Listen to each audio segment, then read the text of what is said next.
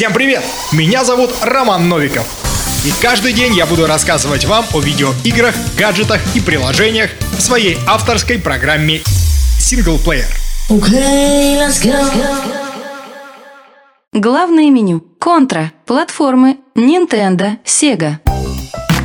Сегодня мы продолжим горячо любимую мной тему путешествий в геймерское прошлое, пропитанное запахом чего-то вкусненького с кухни, постерами на стенах и игровыми картриджами для Дэнди. Мы отправимся в беззаботное детство, чтобы вспомнить не просто игру, а поистине революционную вещь. Сегодня нам точно сведет олдскулы. Что такое контра для геймеров 90-х годов, объяснять не нужно. Первая часть серии была выпущена на аркадных автоматах еще в 1987 году японской компанией Konami, настоящим гигантом в мире производства видеоигр. Позже Contra адаптирована на консоли и компьютеры. Известность и популярность в России и соседних странах игра получила благодаря Dendy, нелицензионном клоне консоли Nintendo. При портировании аркадной версии на консоли игру частично переработали. На локальных рынках она выходила под разными названиями. Например, в Европе она называлась Грайзер. Отличался и сюжет. Кстати, оказывается, он был, хотя мне помнится только анимация с вертолетом в начале и все. Так как же было на самом деле?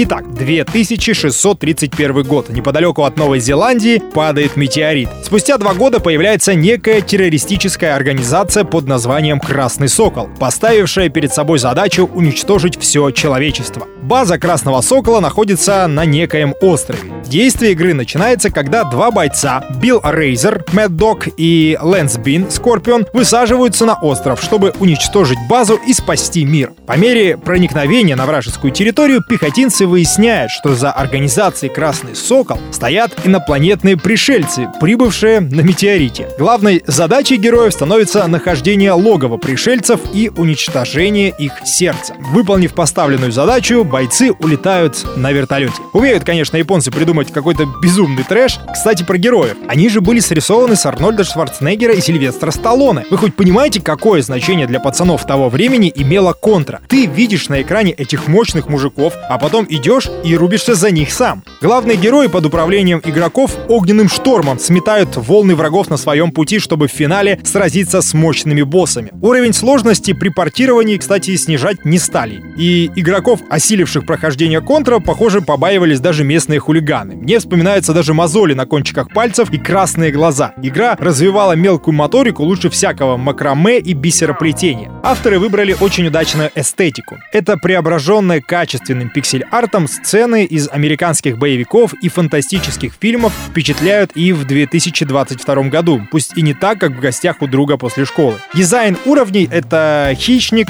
«Чужие», «Рэмбо» первая и вторая часть и «Терминатор», переосмысленные 8 небольших, динамичных, выверенных до последнего пикселя стадий, разносить которые одинаково интересно что одному, что вдвоем. К этой игре нечего добавить, в ней нечего поменять. Это лучшая контра именно в плане философии аркадного геймплея. При этом контра далеко не так проста, как кажется с первого выстрела. Чем слабее используемое вами оружие, тем больше глубины открывается в геймплее. Скажем, длина очередей из автомата тут отсекается по 4 выстрела, но скорость стрельбы между этими четырьмя выстрелами не ограничена, что позволяет до сих пор ставить в игре мировые рекорды. Для многих из нас контра была знакома еще и по версии на Sega. Она, понятное дело, была более красочная и лучше звучащая, но того первозданного 8-битного кайфа от нее, конечно же, не было. А говорить про последующие версии игры этой серии не вижу смысла, так как они были настолько плохи, что некоторые из них выпускались только в Японии. Вышедшая 35 лет назад игра до сих пор остается лучшей в своем жанре, не устарев